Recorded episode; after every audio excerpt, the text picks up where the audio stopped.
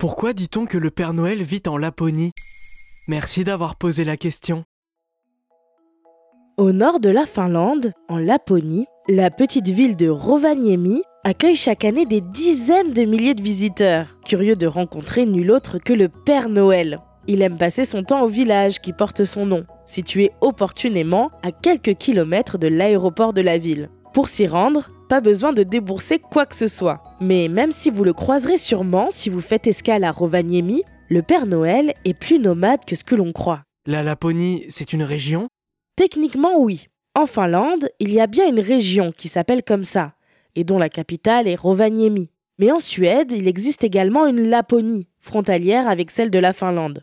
En fait, ce nom fait référence à la base aux terres des Samis, le peuple autochtone qui habite depuis plusieurs siècles cette région, géographiquement à cheval sur la Suède, la Norvège, la Finlande et la Russie. Le nom Laponie ou Laplande est dérivé d'une appellation péjorative suédoise pour désigner les Samis, Lapon, qui veut dire porteur de haillons. Les Samis préfèrent appeler leur terre Sapmi, et l'ancien nom Laplande a quasiment disparu en norvégien, finlandais et suédois. Et alors quel rapport avec le Père Noël? En fait, cette légende est assez récente. C'est dans une émission pour enfants diffusée sur Radio Finlande en 1927 que l'animateur Marcus Rotio affirme que le Père Noël vit près de Rovaniemi, sur la colline de Korvatuntur, ou montagne de l'oreille. De là-haut, il pourrait tout entendre et ainsi savoir qui a ou n'a pas été sage.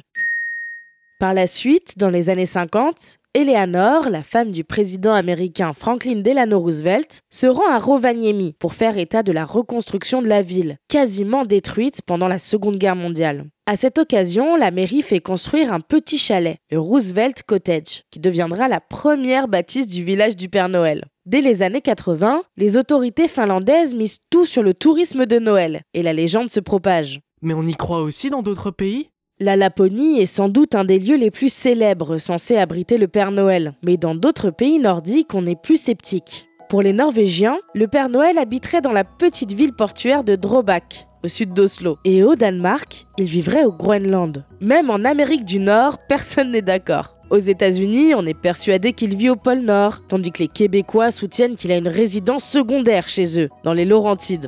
Bref, le Père Noël est un sacré mania de l'immobilier. Voilà où habite le Père Noël.